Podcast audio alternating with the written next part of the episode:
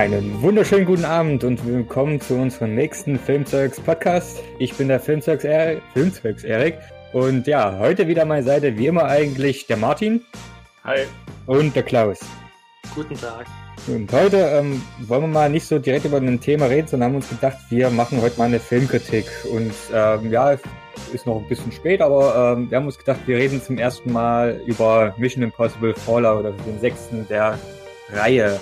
Und wir werden das in zwei Teile teilen. Am Anfang gibt jeder von uns ein ganz kurzes Fazit, spoilerfrei und eine Wertung. Dann gibt es einen Cut, gibt es nochmal eine Spoilerwarnung und dann gehen wir mal ins Detail. Und das soll für die Leute einfach sein, die halt den Film noch nicht gesehen haben, aber sich vielleicht für unsere Meinung interessieren, falls es solche Leute geben sollte. ähm, ja, soll es geben. Ähm, da würde ich doch sagen, äh, fangen wir dieses Mal doch mit Martin wieder an. Martin, deine Meinung zu Mission Impossible Fallout? Ähm, ich fand, der Film war gut. Ich weiß nicht genau, ob ich ihm einen sehr gut geben würde, aber ich fand mich auf jeden Fall sehr, sehr gut unterhalten. Ähm, auch wenn der Film zwei, zweieinhalb Stunden geht, ähm, hat sich nicht so angefühlt.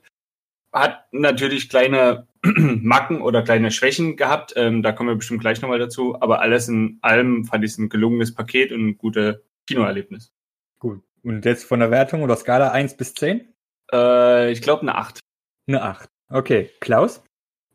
Ja, ähm, ich war auch in dem Film. Erstens, weil wir gesagt haben, wir machen einen Podcast drüber. Und zweitens, weil sehr, sehr viele Leute online, also ich habe jetzt keine riesigen Filmkritiken im Vorhinein gehört, aber ich habe gehört, dass der Film sehr, sehr gut sein soll.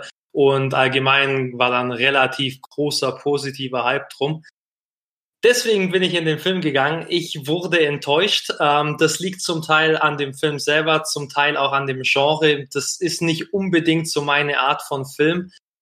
Ist vielleicht aber auch nicht so schlecht, weil ich glaube, nicht jeder unserer Zuhörer ist ein Actionfilm-Junkie und ich würde sagen, dass wenn man so Filme grundsätzlich nicht mag, dann wird man auch hier nicht so viel Spaß haben. Okay, was ist deine Wertung? Ähm, ich würde irgendwas so zwischen fünf bis sechs von zehn geben. Also es ist kein schrecklicher Film oder so, aber ich fand ihn halt nur so Durchschnitt. Mhm. Gut, da gebe ich auch noch kurz meine Meinung ab. Ähm, ich bin da eher auf Martins Seite. Ähm, ich fand den Film wirklich gut, äh, würde ihn aber auch nicht als sehr gut bezeichnen. Für mich ist in der Reihe betrachtet, ist es tatsächlich der bessere Actionfilm. Also wirklich die Action ist grandios. Also ich mag natürlich auch das Genre, deswegen kann ich damit vielleicht auch mehr anfangen. Aber äh, es ist für mich nicht der beste Mission Impossible Film. Warum das so ist, ähm, darauf werden wir jetzt dann jetzt eingehen. Also für alle, die jetzt äh, lieber abschalten sollen. Also äh, ab hier reden wir auch wirklich über Plotpoints. Ab hier spoilern wir ordentlich. Und ihr seid gewarnt. 3, 2, 1, Spoiler. ähm, nein. Los geht's. Äh, los geht's. Also genau das Ende jetzt loslegen. Äh, natürlich gewinnt Tom Cruise. Ne? Letzte Sekunde. Er schafft es natürlich, die Welt zu retten. Nein. Ähm, Was? Oh mein Gott, wer hätte das gedacht? Seit sechs Filmen. ähm, na, ich, ich muss halt sagen, also ich mag das Mission Impossible Franchise wirklich sehr. Also für mich ist es immer so ein kleiner Schläfer. Das, das ist so ein Franchise, es ist so im Hintergrund. Es kommt dann einfach irgendwann und ist super. Bis jetzt vielleicht auf Teil 2 von John Woo. Ich meine, das ist eh immer so das schwarze Schaf. Aber Teil 3 war nochmal so wie so eine kleine Neueinführung. Und seit Teil 4 finde ich die Reihe wirklich super. Und ich, das, die kam halt für mich damals in der Zeit, wo jeder versucht hat, so, oh, wir müssen das alles ernst machen, wir müssen das alles so realistisch machen. Ich meine, Batman haben sie da gemacht. James Bond haben sie versucht ernst zu machen. Und irgendwie Mission Impossible war für mich immer der Clown. Aber der lustige Clown. Die einfach gesagt haben, fuck it, wir sind jetzt einfach mal übelst absurd und wir kommen da mit irgendwelchen technischen Scheiß an oder mit totalen Unrealismus und haben einfach unseren Spaß dabei. Und genau das, also den Spaß zumindest, hat mir dieser Film auf jeden Fall geliefert. Also ich finde wirklich eine übelste Unterhaltungsgranate, muss ich sagen. Jo, Stille. Stille. Stimmt die etwa nicht zu, oder? Also ich ja schon. ja. Also ich, würde auch, ich würde dir erstmal zustimmen, äh, würde auch sagen, dass der einer der, also auf jeden Fall, wenn nicht der beste Action Mission Impossible ist, einfach von, von, von der Regieweise her, von den Schauspielern her, ich glaube, das haben die ganz grandios gemacht. Mein Problem dabei ist, ähm, aber das ist nicht bei dem Film alleine, sondern bei vielen dieser Actionfilme so, dass das 3D völlig unnötig ist. Und gerade oh, im 3D ja. habe ich immer das Gefühl, dass das Bild noch mehr verschwimmt, wenn ähm, zu schnelle Bewegungen sind. Und ich wette, also wir haben den ja in 3D gesehen, Erik und ich. Ähm, ich glaube, der wäre in einigen, in einigen Stellen in 2D sehr viel besser gewesen. Ich weiß ja, nicht, also vielleicht hast, hm. kannst du was dazu sagen, Klaus? Ähm, ähm, ja, ich habe ihn in 2D gesehen. Ähm, ich hatte noch irgendwie im Hinterkopf, dass der Film auch, auch in 3D also zu sehen ist, aber ich wüsste jetzt nicht, in welcher Szene das helfen sollte. Ja, Keine. naja, ja, beim Hubschrauber einer war es schon. Ja. Also, wenn da so ein paar Bröckel dir entgegenkommen, aber insgesamt ist es halt sinnlos. Also, da hätte ich, würde ich sogar sagen, dass Teil 4 und Teil 5 bessere Momente bieten, um 3D zu integrieren. Also ja, Teil 4, Teil 4, wo er dann, genau, und dann halt Teil 5, wo er hier diese 10-minütige Tauchszene hat, da hätte mhm. es sich gelohnt, aber bei Teil 5, äh, 6 meine ich jetzt, äh, ja, weiß nicht, es macht alles nur dunkel, das macht das Bild unscharf und ich mochte immer die äh, Teil davor, weil die sind eben nicht auf diesen 3D Hype Train draufgesprungen. Die haben einfach gesagt, nee, wir machen jetzt hier schön klare Bilder und zeigen die Action so, wie sie sein soll. Und ich weiß nicht, warum sie das jetzt irgendwie umändern mussten, warum sie jetzt zwingend auf 3D umsatteln mussten, kann ich Ihnen nicht sagen. Ja, ich fand es auch sehr schön, muss ich sagen. Also von den Bildern her und so sah der Film einfach top aus. Da kann man nichts sagen. Auch in 2D oder vielleicht vor allem in 2D sahen auch die Landschaften sehr gut aus. Paris, London, ähm, dann mhm. was war ja. das, das andere da in den Berlin. Bergen? Also äh, Kaschmir. Ja, ja, genau, Kaschmir, was in Neuseeland gedreht wurde. Ähm, nein, wirklich. Na toll, das, das ist mir die ganze wie, Illusion hier. Ja, sah ein bisschen aus wie Mittelerde, das stimmt. Ja, ja aber es sah ja gut aus. Eine Mittelerde sieht ja super aus. Also. Ja. ja. Ähm, nee, das sah alles super aus und wenn es eine Sache gibt, die man nicht kritisieren kann, dann sind es die Action-Szenen. Die waren wirklich sehr gut gemacht. Ähm, die waren auch interessant, aber das zwischen den Action-Szenen war halt so, naja, storytechnisch war der Film jetzt nicht so brillant, würde ich sagen. Und ich habe auch mich, nachdem ich den Film geguckt habe, ein bisschen drüber informiert. Und scheinbar haben Tom Cruise und äh, McQuarrie, ich weiß gar nicht, wie der mit Vornamen gerade heißt, also der Regisseur und Christopher. Christopher McQuarrie, genau, der auch das Drehbuch geschrieben hat. Ähm, die haben sich überlegt, was für coole Action-Szenen können wir in dem Film machen. Und dann ah. haben sie sich überlegt, wie können wir es schaffen, dass unsere Figuren in diese Action-Szene reinkommen. Also die haben sich zuerst die Action-Szene ausgedacht und dann die Story drumherum gebastelt. Und meiner Meinung nach merkt man das, weil es ist schon naja, jetzt, jetzt nicht unbedingt die prickelndste Story und so viel Verrat, jeder verrät in jeder zweiten Minute den anderen, also. Ja. Oh ja, das, das ist war Ich bin zwar nicht aufs Klo gegangen, aber ich glaube, wenn man während des Films einmal aufs Klo geht und dann zurückkommt, denkt man sich, hä, warum sind die jetzt die Guten und die jetzt die und wer arbeitet jetzt mit wem zusammen und so? Ja. Also da muss ich auch sagen, da steige ich sogar, äh, stimme ich zu, ähm, weil es ist der doppelte Boden in dem Film. Ich meine, die ganzen äh, Mission Impossible Filme haben immer so was von wegen, oh, Verräter und hast nicht gesehen. Aber der Film übertreibt halt wirklich. Also diese eine Szene in, äh, was ist in der Kanalisation im Keller, also da, wo hier ähm, Henry Cavills ähm, Charakter halt enthüllt wird, was jeder aber am Anfang weiß, wer der Typ ist natürlich. Was da alles passiert, erst wird er verarscht, dann ist der Boss wieder am Leben, dann kommt die CIA, dann ist wieder die Tussi dabei und dann kommt er doch irgendwie und dann es ist, glaube ich, in zehn Minuten eine Wendung nach der anderen. Das war einfach too much. Also es hätte, hätte es nicht nötig gehabt fand ich. Also ich habe auch kein Problem damit, wenn der Film um, um Action geschrieben ist. Aber ja. ich glaube einfach, weil das dann so ausartet teilweise, äh, kann das tatsächlich auch störend wirken für einige. Und da glaube ich, ähm, wenn man es halt wirklich nicht so mag, ist wie Klaus, kann es halt echt ein Problem für den Film sein. Mhm. Ich glaube also, auch, dass die, also. Nee, nee, mach. Ähm, ich würde mal sagen, ich glaube, dass die Story wirklich mit das Schwäch Schwächste ist an dem ganzen Film. Ähm, weil wenn, wenn man sich jetzt mal so überlegt, was so alles passiert von Anfang bis Ende, ist das eigentlich irgendwie gar nicht so viel. Und trotzdem gibt es ganz viel Action dazwischen. Also so storymäßig ist gar nicht so viel zu tun. Ähm, ich habe weiß ich nicht, auch bei manchen Szenen, was halt auch so typisch ist in dem Genre, ist halt immer dieses, ja, wir haben eine Bombe mit einem Timer und natürlich in der letzten Sekunde wird's gerettet. Aber zum Beispiel auch diese eine Szene, wo Tom Cruise mit dem Motorrad vor diesen ganzen Polizisten flüchtet. Mhm. Ähm, erstens, also schon während des Schauens, also so gut es gemacht war, es war halt so, schon arg unrealistisch, dass er in kein Auto fährt und nichts und keiner kriegt ihn und all sowas. Naja, und dann bis zum Schluss halt. Genau, ja. und dann bis zum Schluss und dann hat er ohne Helm und, und äh, überschlägt sich quasi mit seinem Motorrad, rollt dreimal und humpelt dann einfach weg, als ob nichts gewesen wäre. Springt in so ein Loch rein und da unten drunter ist natürlich ein Boot, was ihn genau in dem Moment abholt. Also das war schon so ein bisschen äh, alles ja. geplant. Ja, ja, natürlich war es also geplant, aber.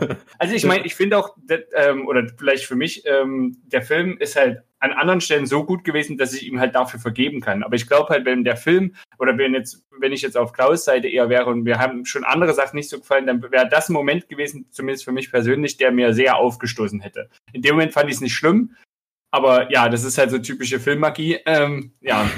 ja, ist halt immer so die Frage, man muss halt wissen, worauf man sich natürlich auch einlässt. Also, weil ich sag, der Film war unrealistisch. Also, ich meine, Tom Cruise hätte 10.000 Mal diesen Drecksfilm sterben müssen, ja.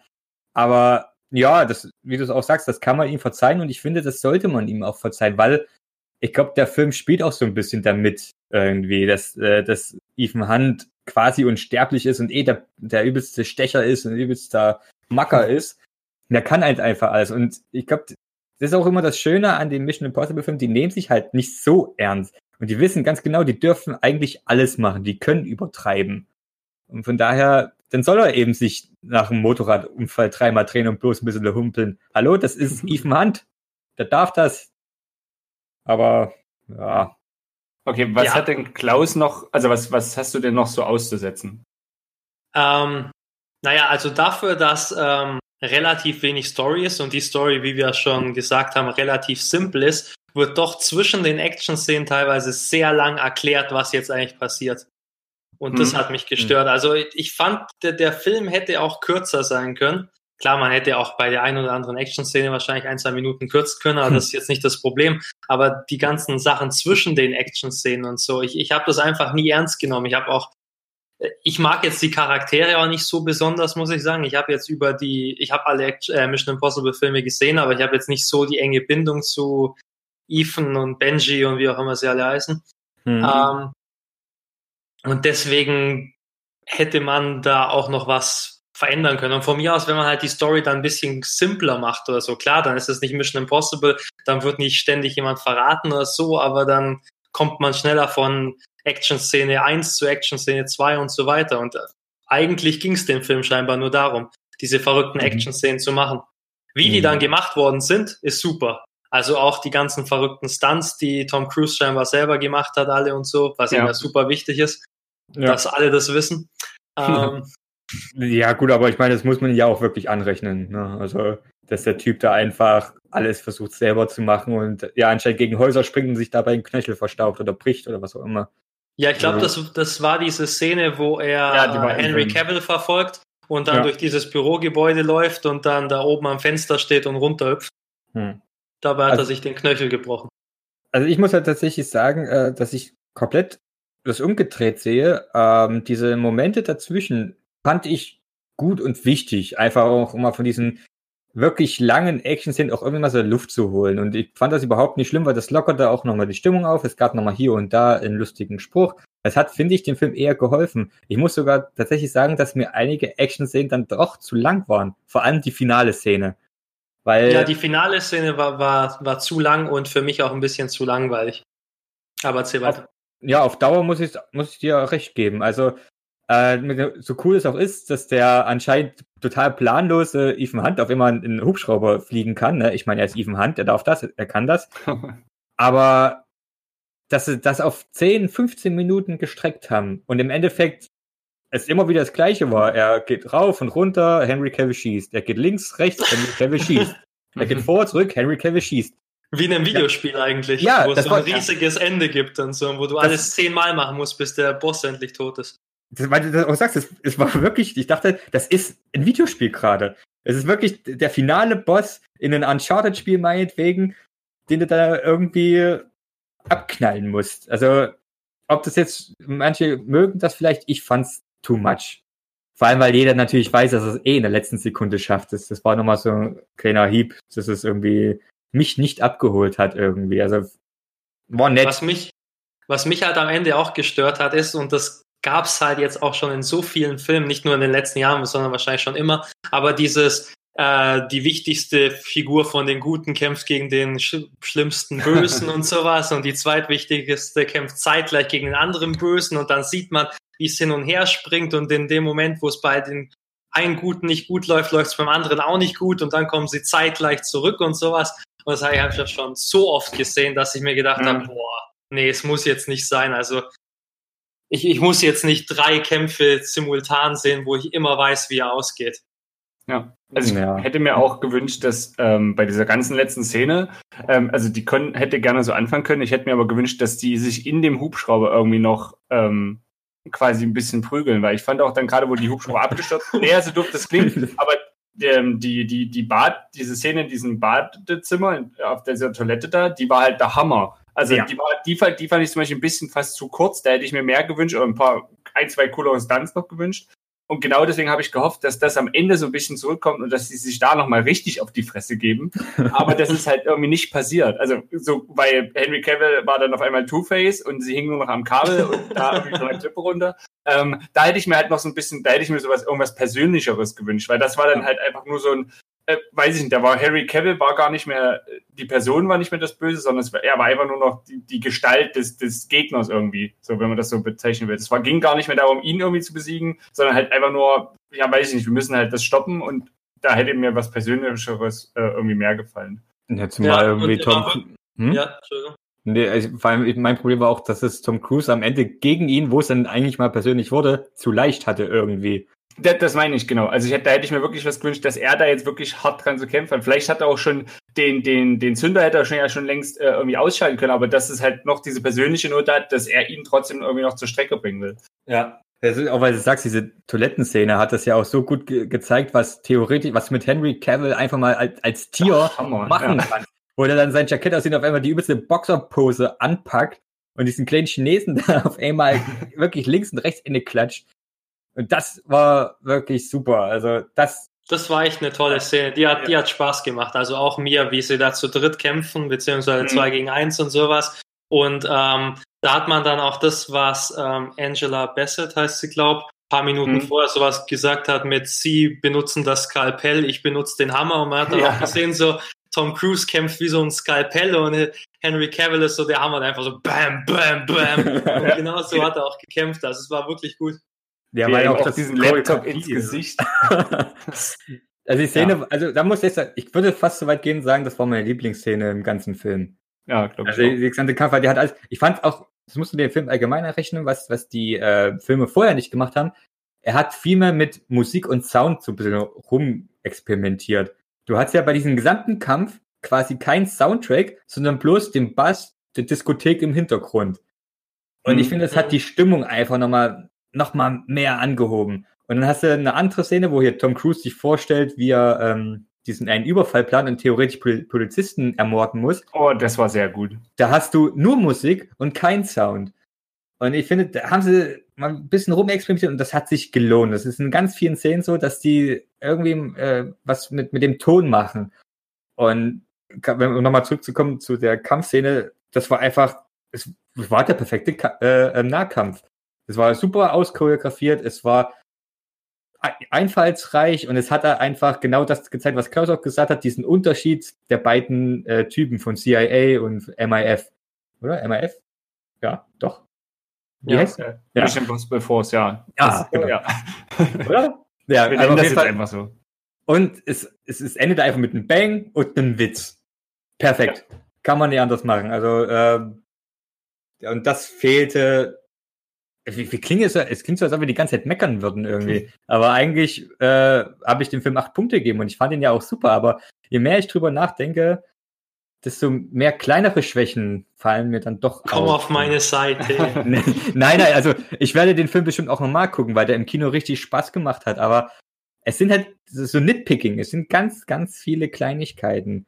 Na, ich glaube, das ist ja das Typische. Man, gerade wenn man einen Film mag, ähm, dann ist man zwar immer irgendwie, oder es fällt es einem leichter, auch Dinge zu übersehen, aber wenn man dann gerade so ein bisschen hinschaut, dann sieht man Dinge auch kritischer, weil man will ja eigentlich, dass der Film perfekt ist, gerade wenn einem der sehr, sehr gut gefällt. Ja. Ähm, deswegen, ich finde das gar nicht schlimm, ähm, wenn man so, wenn man so Schwächen aufzählt. Es kann ja auch zum Beispiel sein, wenn sich das jetzt gerade jemand anhört und hat den Film noch nicht gesehen und denkt sich, okay, wir würden zwei von drei würden eine gute Wertung geben, ähm, oder Klaus, seine Wertung ist ja jetzt auch nicht wirklich schlecht. Und dann mhm. reden wir über die Sache und Danny sagt, oh, das klingt ja trotzdem alles ganz interessant. Da kann ich mich ja zumindest schon auf die Action-Szenen freuen. Ja. Ja. ja. ja? Ich wollte nur sagen, ich fand auch die Szene danach ähm, gut, wo er dann quasi die ähm, die White Widow da an der Bar angesprochen hat und dann, wo, die, wo er sie so quasi raus eskortiert hat und dann ja. kam immer jemand ein neuer und hat irgendwie einen Gegner wegge weggeboxt oder erschossen oder ein Messer irgendwie reingerammt. Das fand ich auch sehr, sehr cool gemacht. Ähm, ja, die Szene gefiel mir einfach. Ja, ähm, aber weil wir es ja schon die ganze Zeit sagen, die Action ist super und ähm, ihr habt das auch schon am Anfang angedeutet. Also ist der beste Actionfilm von der Reihe. Also ich glaube, da sind wir uns relativ einig, oder? Das ist Würde ich denken, ja. Also ah, von, von, da, da, da, müsste ich, ah? da, da, müsste ich die anderen zwei nochmal sehen. Die habe ich jetzt nicht mehr so im Kopf. Ich habe den vorherigen Teil auch nur einmal im Kino gesehen und danach nicht mehr. Und das ist halt jetzt auch schon hm. drei Jahre her oder so. Na, der ja. letzte hatte ja die, die super Motorrad äh, oh, Jagd ja. da. Die war sehr, sehr gut. Aber ich würde jetzt so, so ein, ein Standard-Action, also wirklich mit, mit irgendwie, keine Ahnung, Kampfszenen, Explosionen und sowas, da ist der schon sehr viel weiter. Dafür ist das, was du am Anfang gesagt hast, Erik, bei den anderen halt sehr, sehr viel mehr vertreten. Die haben dann eher diese Mission Impossible, äh, Mission Impossible Action, dass die halt dann noch so ein bisschen Finesse mit reinmachen und irgendwelche ja. Gadgets oder irgendwie, ja, so Spion, Spionagesachen halt. Das fehlt ja. ja dem Film wirklich. Es hat mich jetzt persönlich nicht gestört, aber wenn man so drüber nachdenkt, das stimmt, das ist sowas, das fehlte diesem Film etwas. Weil gerade, also vielleicht ist es auch meine Sache, ich mag halt Simon Peck sehr und fand halt Benji gerade in den letzten beiden Filmen super. Und der kam mir in diesem Film fast schon ein bisschen zu kurz, obwohl ich das verstehen kann, weil er ist halt nicht die Hauptfigur, aber er hatte halt irgendwie keine richtig coole Szene so an sich. Ja, ja, äh, wie du auch schon gesagt hast, ähm, also mich stört wirklich dieses fehlende Spionage-Ding. Ich meine, wir haben diesen Film und der ist wirklich unrealistisch, wie blöde, aber für mich ist, bleibt immer noch der beste Mission Impossible immer noch Teil 4. Weil der hat einfach mal alles ausgefahren, was nur an Kreativität von Spionage einfach ging. Diese in der Halle-Szene, wo die einfach eine Projektion der Halle machen, um sich dahinter zu verstecken, das war super. Und ja. das fehlte komplett quasi in diesem Teil, wenn man jetzt mal äh, von den Masken jetzt mal absieht. Und ja, ich, so sehr ich den Film auch genossen habe, aber Mission Impossible technisch war das schon ein bisschen traurig irgendwie, dass es da quasi gar nichts gab. Irgendwie, also, das hat mir ein bisschen den Spaß genommen, aber wenn ich den als Actionfilm mehr ansehe, dann äh, ist das kein Problem. Da muss man wieder persönlich sehen, ob das jetzt eben taugt oder irgendwie nicht. Ja. Hat sich eigentlich noch jemand daran gestört, dass Tom Cruise oder halt Ethan Hunt, ich, ich will immer Ethan Hawke sagen, äh, dass, dass Ethan das Hunt am Anfang äh, einfach, klar, er, er ist eher dafür da oder er will eher seinen Freund beschützen und so, aber dass er dann nicht trotzdem noch ein Auge hat auf diesen Koffer. Ja, das hat mich sehr gestört. Ja, also weil ich das in dem Moment schon dachte, Moment, äh, habt ihr da nicht was vergessen? Ja, das Wichtigste. ja, also vor allem, dass dann auch beide so hinrennen und man sieht ja, man sieht ja quasi, wie die, wie die, die Bösen, diese Apostel da, wie die einfach nur wegrennen, sich verteilen, den dritten, mhm. den Luther da einfach stehen lassen. Das heißt, ich habe da in dem Moment gar nicht verstanden, warum beide hingerannt sind oder warum nicht einer das Plutonium nimmt und das mit in der Hand hält. Ja. ja. Oder also damit erstmal wegfährt oder sowas. Ja, genau. Ja, die Drehbuchautoren haben es sich schon sehr leicht gemacht teilweise. Also, ob das jetzt zum Charakter passt oder nicht, aber ja, mich hat es auch gestört. Also ich glaube, das fällt wahrscheinlich jedem auf. Also der Obermacker, der intelligente Typ vergisst sowas. Weiß nicht. Passt nicht. Ja, sowas hat mich gestört und dann so Kleinigkeiten. Also wenn, wenn mir der Film insgesamt besser gefallen hätte, dann hätte ich das auch eher verziehen. Aber sowas wie die Szene, wo dann äh, Tom Cruise an den Aufzug hüpft und natürlich hat Henry Cavill zufälligerweise ein Foto von Michelle ja. Moynihan in seiner Jackentasche, weil er sie am liebsten einmal am Tag anguckt, also keine Ahnung, und hält das dann unten an den Aufzug hin. Ja. ja. Aber wenn wir schon mal bei den Figuren sind, was sagt er denn zu den Schauspielern? Also jetzt gerade Tom Cruise und Henry Cavill, also. Schauspielerisch würde ich, also gibt es glaube ich nichts auszusetzen. Also ich kann für mich, ich glaube, Erik, wir haben auch schon drüber gesprochen, ähm, in den anderen Teilen war Tom Cruise irgendwie immer Tom Cruise. Oder Tom Cruise ist halt, der spielt halt gefühlt immer die ähnliche, eine ähnliche Rolle. Und deswegen sieht man ihn immer wieder nur als Tom Cruise und nicht als die Figur, die er spielt. Aber ich fand gerade in diesem Film, weiß nicht, ob er irgendwas anderes gemacht hat. Vielleicht hat er so, so ein paar Eigenarten weggelassen. Ich fand, man hat, also für mich zumindest, ich habe ihn wirklich nur als Ethan Hunt gesehen und nicht als Tom Cruise an sich. ich fand Henry Cavill unfassbar gut. Ist eigentlich fast schon schade, dass er jetzt weg ist und eigentlich nicht mehr zu tun hatte, ähm, weil ich fand ein bisschen seine, seine Rolle am Ende dann doch relativ flach geschrieben. Also ich habe ja. mir da fast schon mehr mhm. erhofft. Ähm, ich hätte mir sogar auch gehofft, dass er, dass man denkt die ganze Zeit, er ist der Böse, aber er will wirklich nur das Gute tun und denkt deshalb, dass Ethan Hunt ähm, dieser ähm, John Lark ist und dass er am Ende eigentlich ein guter ist und mit denen auf der Seite kämpft. Deshalb hätte ich mir sogar fast noch mehr gewünscht. Das hätte irgendwie mehr gepasst und hätte irgendwie mehr Sinn für mich ergeben. Ja, ansonsten die anderen Schauspieler, ja, also ich glaube, da gab es nichts auszusetzen. Ja, ich muss ja. auch sagen, dass ähm, Tom Cruise mich in diesem Film mehr überzeugt hat als in den anderen Teilen. Ähm, ich weiß, kann dir aber auch nicht sagen, woran es liegt, aber er war einfach besser. Was vielleicht auch da liegt, dass er, ja, ja, weil, weil ich glaube, was auch da liegt, dass er halt ähm, nicht so viel lacht, auch so, so dumm es klingt. Du hast ja dieses typische Tom Cruise-Lächeln immer, was, mhm. was er in vielen Filmen hat. In diesem Film lacht er, glaube ich, nicht einmal, außer am Ende. Halt hier, äh, äh, äh, du bringst mich um, wenn ich lache oder irgendwie so ein Scheiß. Ähm, mhm. Aber bis dahin ist er halt ernst und das, das gibt diesem Film oder seiner Figur nochmal so, so einen gewissen Touch irgendwie, dass es äh, eine Grauzone ist, in der er sich befindet und dass er das eben doch nicht alles so auf die Leiche schuldet. Und ich glaube, das hat ihm oder äh, Tom Cruise jetzt speziell wirklich gut getan. Und vielleicht ist das auch eher dann positiv anzusehen, dass sie eben nicht so dieses ähm, Spionage, Gadget, Gadget-Zeugs halt irgendwie genommen haben. Also da konnte er sich mal schauspielerisch ein bisschen mehr ausleben. Also ich war positiv überrascht, muss ich sagen. Henry Cavill, äh, der Mustache Boy, war äh, okay. Also fand ich ganz gut, aber ich glaube, mich hat es einfach persönlich, wie du schon gesagt hast, mehr gestört, dass sie seine Figur dann doch so verhunzt haben, so ein bisschen. Also er war am Ende eben doch nur der Böse. Halt, mhm. du weißt ja quasi gar nichts über ihn.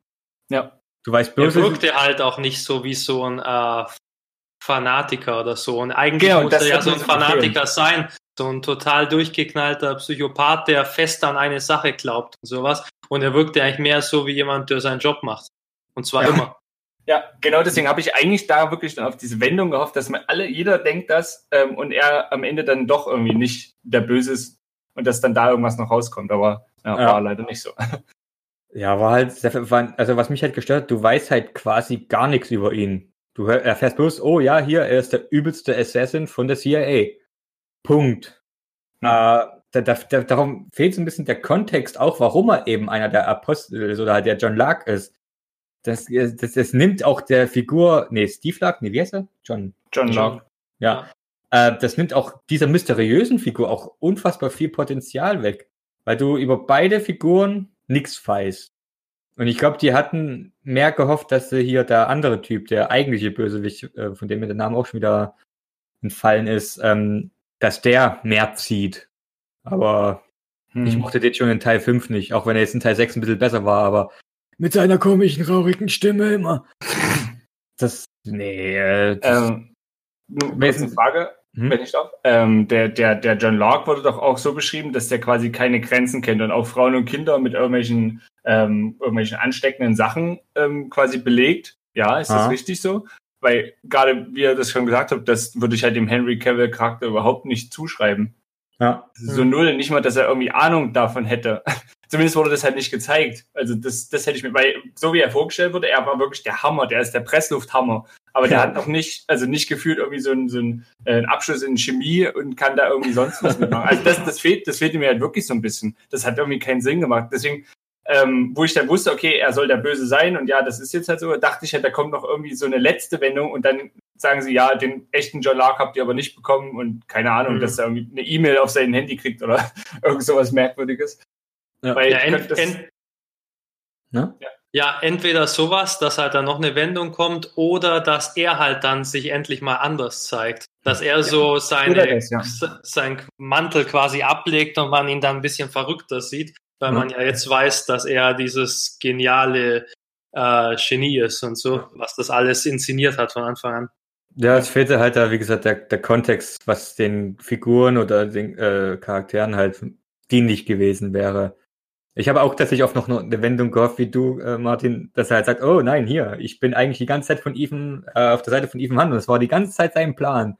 Habe ich tatsächlich erwartet, aber dann hätte man nur wieder noch eine Wendung gehabt. die, äh, wo man sich fragen kann, okay, ist es denn wirklich nötig? Also insgeheim habe ich sogar gehofft, dass äh, Ethan Hunt wirklich John Lark ist, aber halt im Sinne von, äh, nö, eigentlich habe ich nichts gemacht die ganze Zeit. Ich habe bloß hier die böse Welt irgendwie ähm, durchkämmt oder irgendwie so ein Scheiß. Das war meine insgeheime Hoffnung, aber hm. dass dann bis zum Ende wirklich äh, Henry Cavill äh, der Böse sein sollte, pff, boah, ich habe es ihm nicht abgenommen so richtig. Also zumindest nicht in dieser Form, nicht als John Lark. Als komischer Typ von der CIA, auf jeden Fall, wie Klaus gesagt hat, der, oder Martin, der Presslufthammer. 1A. Ja, du hat, weil ich habe es auch so nicht verstanden, weil du hattest ja eigentlich schon den Bösewicht für den Film. Es, also es hätte diesen Lark nicht gebraucht, finde ich. Solomon Lane heißt der übrigens. Ich ah, gegoogelt. Sehr gut. äh, den, wie gesagt, Solomon Lane funktioniert, finde ich, in diesem Film wesentlich besser als ja. in Teil 5. Ja. Und man hätte vielleicht dort mehr ansetzen können, gerade wenn der Film schon beginnt mit dieser, eigentlich finde ich, ziemlich coolen Traumsequenz mit der Trauungsszene. Mhm. Äh, mit ihm auch so als äh, Prediger oder als Priester. Es findet, da, da war viel Potenzial da, was verschenkt wurde. Und ich meine, immer wieder wird im Film ja auch angedeutet, oh, die haben eine Vergangenheit, oh, und äh, Ethan Hunt hätte ihn am liebsten umgebracht und bereut es noch die ganze Zeit. Die hatten viel zu wenig Zeit miteinander irgendwie, um sich mal richtig auszusprechen, fand ich. Das hätte nochmal richtig geilen Moment gegeben, wenn die einfach nur in einem Raum zusammen gewesen wären, einfach mal reden und sich Dinge an den Kopf knallen. Hm. Das fehlte da irgendwie so ein bisschen. Dafür hatte Solomon Lane eine sehr coole Szene, als er da gefesselt in diesem Wagen ist und der Wagen oh. wird dann ins Wasser gefahren und wenn man dann diese, ja. diese Welle im Fahrzeug sieht, die auf ihm zukommt und er nimmt noch ein letztes Mal Luft und so, das war richtig stark gemacht. Ja, man will dann fast selber mit, mit Luft ja. nehmen. Ja, ich, ich habe ja keinen Trailer dazu geguckt. Ach so, da hat sie ja. Glück gehabt. Weil ich fand die Szene tatsächlich schon wieder im Trailer auch sehr cool und habe mich gefreut, dass diese Szene kommt. Mhm. Also, ja. Ich fand ihn auch sehr gut in dem, in dem Auto, wo sie ihn dann quasi einfach nur auf, der, auf dem Beifahrersitz hatten und ich habe dann immer mal so auf ihn geguckt, weil alle haben immer so panisch rum, rundherum geguckt und äh, wir müssen fliehen. Und er saß einfach nur so angepisst auf den Beifahrer und hat sich gedacht, hm, toll, jetzt bin ich hier. Ich dachte, ich komme ja in die nächste Stadt und komme ja nicht mal raus aus dem ganzen Ding. Ähm, aber das, also wirklich, also von, von dem Schauspieler, ich meine, es ist jetzt nicht schwer, angepisst zu schauen, aber es war halt sehr, sehr cool, wenn man einfach nur auf ihn guckt und er guckt dann die ganze Zeit wie so ein betröppeltes Kind, das einfach nur nach Hause will. Das ja. fand ich sehr gut. Ja, aber da fehlt mir zum Beispiel auch so wieder so ein bisschen Hintergrundinformationen. Zum Beispiel, es hieß ja die ganze Zeit, oh ja, er wird ja von einer äh, Geheimagentur zur anderen geschoben und mit ihm werden ganz schlimme Dinge gemacht. Aber ähm, er hat nie verraten, dass Ethan Hunt äh, ihn erwischt hat. Und ich auch gesagt mhm. habe, okay, warum? Ich, ich dachte, da kommt noch mal irgendwie so, auch noch mal so ein persönlicher Moment, dass, äh, dass Solomon sagt, also irgendeine Begründung sagt, ja, ich habe deinen Namen nicht verraten, weil irgendwie. Aber mhm. nö, es ist einfach dahin geworfen. Es war wieder so, so ein Potenzialkrümel, der nicht aufgehoben wurde irgendwie. Und das ist halt eigentlich ein großes Problem für mich. Das ist halt diesen Film eigentlich schon seit, wenn du willst, seit Teil 4 eigentlich an den guten Bösewichten fehlt, finde ich persönlich.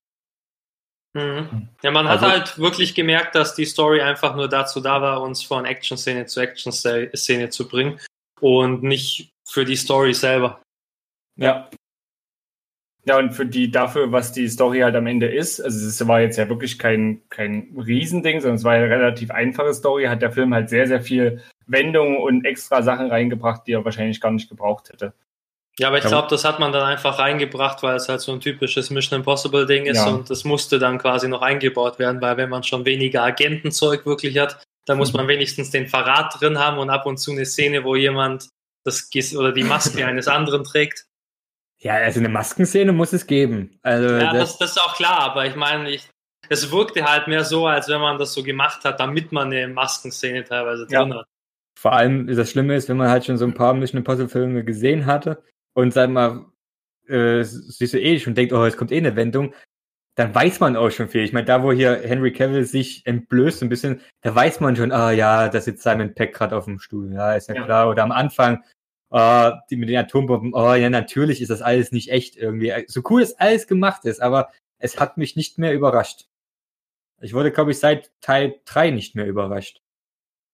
Aber dieser Film hatte wieder Tom Cruises hier Vertragsbestand da drin, dass er irgendwie gefühlt zehn Minuten laufen muss in dem Film. der hat irgendwie immer, also so gefühlt irgendwas drin, dass, dass man ihn immer beim, beim Sprinten sehen muss. Und das hatte der Film auch wieder sehr. Ich weiß noch, weil das bei Teil 3 ewig, das war so eine riesenlange Kamerafahrt. Ich glaube, die geht wirklich dreieinhalb Minuten. Du siehst ihn einfach nur rennen. Äh, und das ist hier in dem Film auch wieder so, ja. Okay. ja, es ist halt kein Mission Impossible, wenn du nicht hier Tom Cruise geile Laufmechanics siehst. Also, ja. Niemand rennt so wie Tom Cruise. Also Vor allem nicht mit 56. Ja, das stimmt. Und er sieht nicht mal so aus. Ja. Also wirklich Respekt für den Mann. Also äh, man kann von der Person Tom Cruise halten, was man will. Er liefert. Das, was er macht, macht er gut. Finde ja. ich jetzt persönlich. Ja. Gut. Ähm, wir hatten zwar jetzt schon so ein kurzes Fazit, aber jetzt können wir noch mal ein bisschen weiter ausholen. Ähm, also Bewertung wissen wir ja. Ich glaube, daran hat sich auch bei keinem von uns was geändert, oder? Jeder bleibt Nö. bei seiner Wertung? Nicht wirklich, ne. Ja. Ähm, einfach trotzdem nochmal so ein Fazit, wo ihr auch nochmal auf die ein paar essentielle Punkte eingehen können. Und dann würde ich sagen, um Abwechslung reinzubringen, fangen wir diesmal mit Klaus an. Shocking. Um, ähm, ich ich habe jetzt eigentlich gar nicht mehr so viel zu sagen. Also leider ist das jetzt schon vier, fünf Tage her, dass ich den Film gesehen habe, sonst hätte ich vielleicht noch mehr Szenen im Kopf. Also alles in allem waren die Action-Szenen wirklich gut. Die waren beeindruckend gemacht. Man guckt den Film und man guckt vor allem diese Szenen an und denkt sich die ganze Zeit so, boah, die sind echt gut gemacht. Ich frage mich echt, wie sie das gemacht haben. Und wenn man sich dann informiert, wie das dann wirklich gemacht wurde, dann gibt es da gar keinen Trick. Die haben das einfach wirklich mhm. so gedreht. Also ja. da sind jetzt keine besonderen Special Effekte, sondern da war vielleicht noch irgendein Seil zwischen Tom Cruise und dem Hubschrauber oder so, damit er halt nicht stirbt. Aber davon abgesehen äh, haben sie die Szene einfach komplett so gedreht, wie man sie sieht. Und ja, das fand ich sehr beeindruckend, aber storytechnisch, da musste ich jetzt nicht mehr nochmal drauf hm. rumreiten. Also das war jetzt nicht meins. Und das hat jetzt wirklich auch den Film für dich nicht kaputt gemacht, aber schon ins Mittelmaß gezogen, ja? ja, genau. Und, und wie gesagt, diese letzte Action-Szene, die war halt nicht meins mit diesen simultanen Kämpfen und sowas, wo man genau weiß, dass zuerst wird der Böse äh, sieht so aus, als wenn der Böse gewinnt und dann werden die Bösen doch nicht gewinnen und so, wie es halt hm. immer so ist, leider. Ja, klar. ja, nein, aber das, das wäre zum Beispiel auch eine Überraschung gewesen, dass vielleicht ähm, Rebecca Ferguson stirbt oder so und dann nur oder Tom. Benji da, ja. Ja, oder irgendjemand halt nicht stirbt. Benji, so, bitte. Nein, aber, aber dass, dass, dass, irgendjemand stirbt von den Guten und man nicht einfach dieses totale Happy End hat, wo am ja. Ende alle Bösen tot sind niemand Unschuldiges stirbt, also weder vom Team noch von irgendwelchen unbekannten Opfern oder so. Aber der CIA-Chef ist doch da gestorben. Das hatte ich da bestimmt total mitgenommen. total. ja, nein. äh, ja, nö. Ja, wenn du das so siehst, ich muss äh, gehöre aber zu der Seite, die sagt, es, es muss nicht zwingend immer äh, irgendwie Tote geben, nur um halt irgendwie die Stimmung besonders anders oder besser zu machen. Nee, muss es auch nicht, aber ich meinte, der Rest war so typisch, also so von diesem Standardaufbau mit, äh, wir haben jetzt am Ende noch einen großen Kampf und weil es mehrere Figuren sind, hat auch jede einzelne Figur ihren Kampf und dann gewinnt auch jede Figur noch ihren Kampf und da hätte ich einfach noch irgendwas gewollt, was ein bisschen anders ist, wenn man es schon alles so macht, wie es schon so oft gemacht hm. wurde. Na gut. So, Martin, jetzt kannst du dich nochmal auslassen. Ich bleibe auch bei meiner Wertung.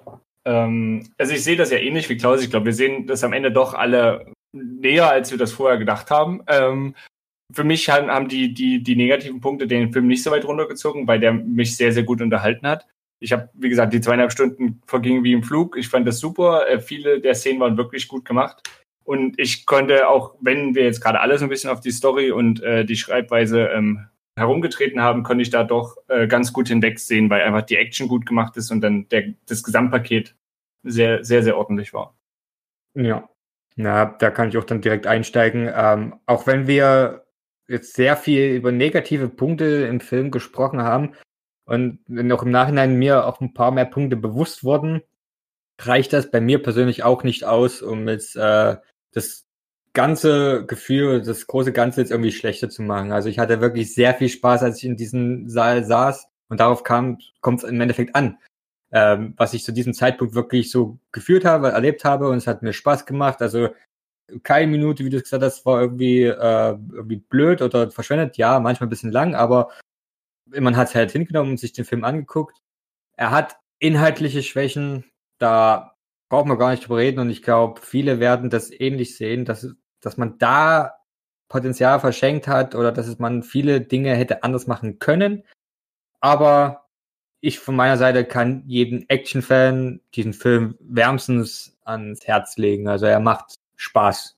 Und wenn man, da, wenn man damit zufrieden ist, dann äh, wirklich reingehen und anschauen. Gut. Sonst irgendwelche Punkte, die ihr gerne ansprechen würdet, oder? Nö. Äh, nö, ah, nur kurze Frage nochmal an euch beide. Was glaubt ihr? Wie geht's weiter? Wie viele Mission Impossible Filme werden wir noch so sehen in der Konstellation? Klar, irgendwann wird alles nochmal gerebootet mit ganz anderen Schauspielern. Aber wie viele Tom Cruise äh, Mission Impossible Filme wird es noch geben? Zwei. Ich denke auch ein bis zwei. Ich glaube auch, dass das nicht wirklich funktioniert ohne Tom Cruise. Ja. Ähm, auch wenn man ihn vielleicht nicht mag, aber ich glaube, das ist keine, keine Figur wie wie James Bond. Also dafür ist es nicht so geschrieben in, die, in der Art und Weise, dass man den einfach austauschen kann. Obwohl ich mir vorstellen könnte, dass sie es versuchen werden, aber ja. scheitern werden. Na, also haben sie doch schon mal probiert. Echt? Ja, es gab doch diesen Mission Impossible Film mit Dings, mit, mit oder? Ach, stimmt, ja, den haben wir ganz vergessen. Das ist ja eigentlich schon, der, das ist ja schon der siebte jetzt theoretisch. Das stimmt. Mit, mit dem Bogenschützen von den Avengers. Ja, ich habe gerade überhaupt keinen Namen. Jeremy Renner. Hä, ihr ja, redet genau. von den Bourne-Filmen. Ach nee, stimmt. Ach so, ich habe ja, stimmt, das ist ja was anderes. Aber der macht doch trotzdem in einem Film mit, oder? Ja, der ist bei der 4 oder 5 ist er dabei. Ja. Oder bei beiden? Fünften, nee, beim vierten und beim fünften ist dann wieder äh, hier Matt Damon. Nee, was? es geht um der was? bei, bei Mission Impossible ist er doch bei einem Teil dabei. Ach so, ja, der, der, ist bei zwei Teilen dabei. Vier ja, und fünf. Bei vier oder vier, ja. Okay. Ja. ja. gut, aber äh, ich glaube, wir sind uns da einig, also äh, Mission Impossible ist Tom Cruise. Es werden noch ein paar Filme kommen, mindestens einer. Ich glaube, hier der, der Regisseur, dessen Name ich nicht versuchen werde auszusprechen, hat schon letztens gesagt, dass er da ähm, irgendwann demnächst wieder dran arbeiten wird. Also, und ich gehe aber auch bei Klaus mit und denke, die werden was Neues versuchen, meinetwegen Reboot oder halt mit einer anderen Figur weiterführen, werden aber scheitern. Und die hätten dann, doch gleich Henry Cavill nehmen können. Ach, jetzt das geht das Spiel los. Ja. Na, also, nein, tut mir leid, aber Henry Cavill, ich glaube, als Bond, gut, könnte ich mir auch vorstellen, aber ich glaube, in so einer Rolle wäre der ziemlich gut aufgehoben. Na gut, ich sage, das wäre die Frage, äh, möchte man eine komplett andere Figur als Lied haben oder möchte man sowas wie Ethan Hunt haben? Nee, ich glaube, eine komplett andere Figur. Ja, so wie jeder Bond, der halt, jeder Bond ist halt ein bisschen anders oder manchmal sehr anders. Ich glaube, das würde bei Mission Impossible auch klappen. Und das wäre wahrscheinlich auch die bessere Methode, als jemanden zu nehmen, der so nah wie möglich an Tom Cruise ist. Na, siehst du, noch mehr Potenzial verschenkt. Ach je. Ja gut, aber ähm, da danke ich euch wieder äh, für euer geballtes Wissen an Film. Und ja. dann wird, äh, ich danke natürlich auch allen Zuschauern und dann würde ich sagen, äh, sehen wir uns nächste Woche oder hören uns nächste Woche wieder. Bis dann. Bis dahin. Tschüss. Verdammt, wo ist der Ausschaltbutton? Mit hochladen. Mit hochladen. Ja, ich wollte gerade sagen, das Busenkopfschau. nein, nein, nein, das sind sowas.